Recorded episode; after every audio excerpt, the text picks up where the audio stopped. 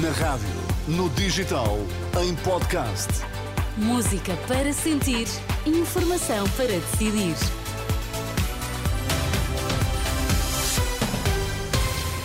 O essencial da informação na edição do Uma na Renascença. Para já, os destaques a esta hora.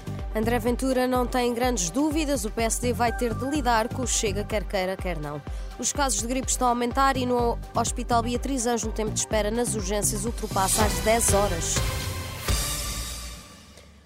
PSD vai ter de lidar com o Chega se quiser ser governo. André Ventura não tem grandes dúvidas quanto a isso.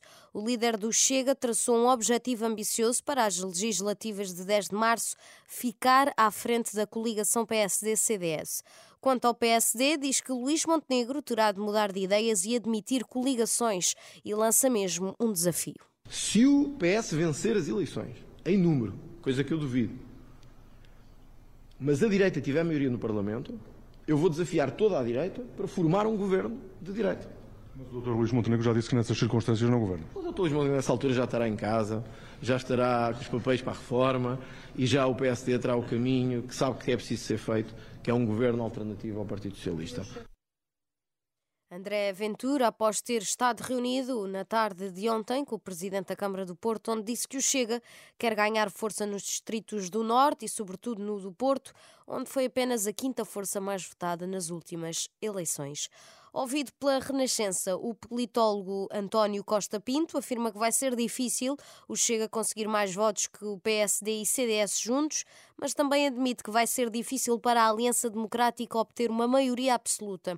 Por isso, considera que Montenegro tentará esses acordos e entendimentos com o Chega se a direita tiver maioria. Quanto mais não seja acordos de incidência parlamentar, isto independentemente da palavra agora dada pelo líder do PSD. Mesmo que Luís Montenegro nos diga que não faz acordos com o Chega, se a direita tiver a maioria, evidentemente que, em princípio, vai tentar fazer com que alguns acordos existam com o Chega. Como é que fica a, eh, a quebra de palavra, tendo em vista que ele o fez, ao contrário do PS, evidentemente, quando ganhou e fez pela primeira vez uma aliança com os partidos à sua esquerda. A diferença, evidentemente, é que o PS não tinha dito que não faria qualquer acordo com os partidos à sua esquerda, surpreendendo a sociedade portuguesa o líder uh, que ganhar, se ganhar as eleições, neste caso Luís Montenegro, terá que assumir essa contradição. Não será a primeira vez, já aconteceu na Madeira, por exemplo, e já aconteceu muitas vezes em muitas democracias.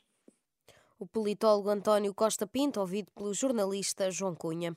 Os casos de gripe estão a aumentar e a esmagadora maioria é do tipo A, de acordo com o Instituto Ricardo Jorge, o que explica em boa parte a grande afluência às urgências hospitalares. Nesta altura há mais há, há mesmo 85 casos de doentes infectados, ao mesmo tempo com gripe e Covid. A situação parecia menos complicada nos vários hospitais do país, mas no Hospital de Louros, por exemplo, nesta altura, um doente urgente tem pela frente em média uma espera de 10 horas e 24 minutos entre a triagem e o primeiro atendimento médico.